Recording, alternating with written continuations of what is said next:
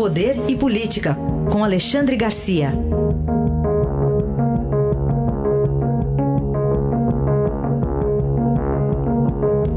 Alexandre, bom dia.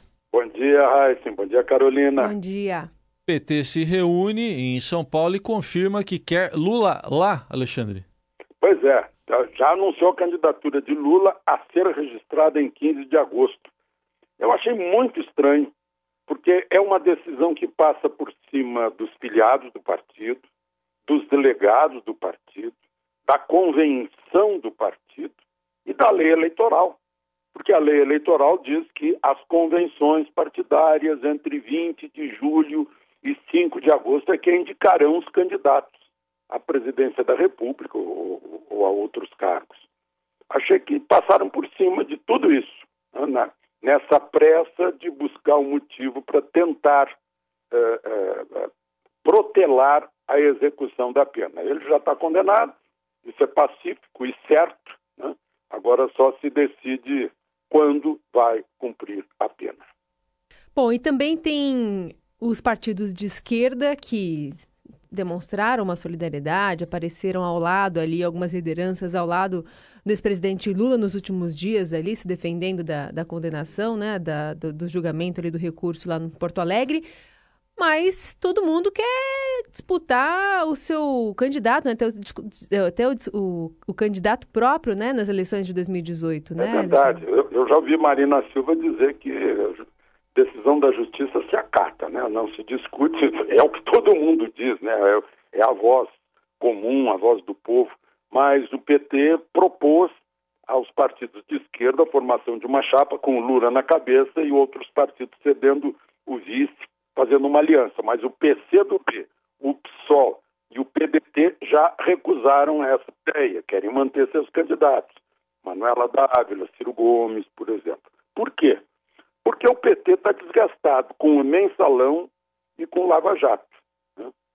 Lula está desgastado. Eu fico me perguntando: Lula pode sair para a rua caminhando por aí? Pode entrar num, num avião comercial? Né? Eles fretaram um jatinho para ele ir a Porto Alegre e voltar, custou um dinheirão. Pode entrar numa rodoviária, pode entrar num, eh, numa lanchonete, pedir um sanduíche, está né? desgastado. Né? ele vai viajar pelo Nordeste e já não encontra o apoio que pretendia.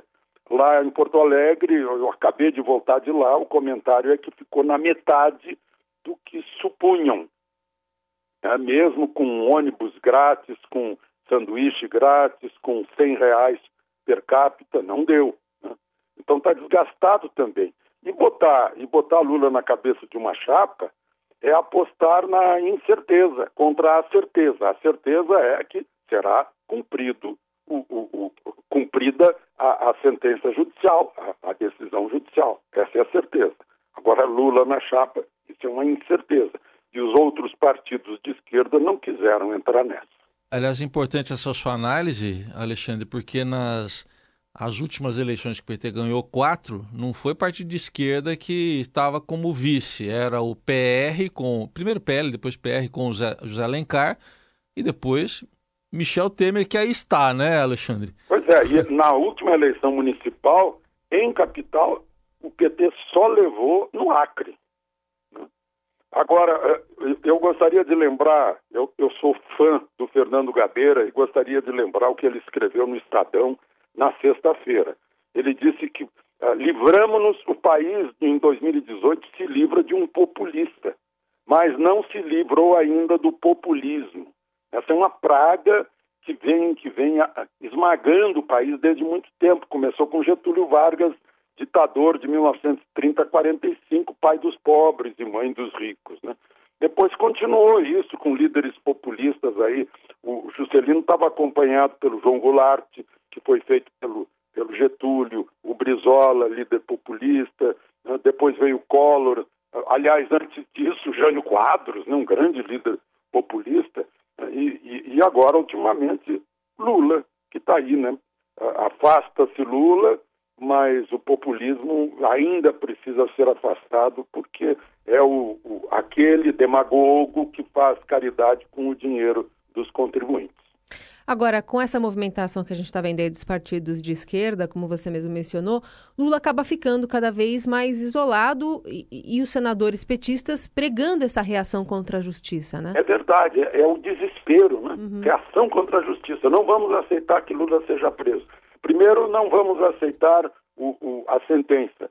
Uh, lá atrás, não vamos aceitar a sentença de Sérgio Moro. Então, a gente está vendo que é basófia, que é que é conversa fiada, que vai empurrando para frente as, as, ameaças do, do STED ali, né? e, e as, as, ameaças ao, ao, nos microfones da presidente do partido, senadora Gleisi Hoffmann, e do senador Lindbergh Faria. Aí entra no outro campo. Será que a imunidade parlamentar permite a pessoa fazer uma pregação contra a democracia, contra as instituições? Ou o Senado deve reagir como defensor da democracia e enquadrá-los na, na, no regulamento lá de falta de decoro parlamentar. Né? Eu, eu penso que isso é viável, porque afinal não foram, uh, não foi retórica, não, foi linguagem direta né, desse tipo de ameaça contra as instituições, contra a lei e contra a ordem. Aí a análise de Alexandre Garcia, que amanhã volta aqui ao Jornal Eldorado. Obrigado. Até amanhã, Alexandre. Até amanhã.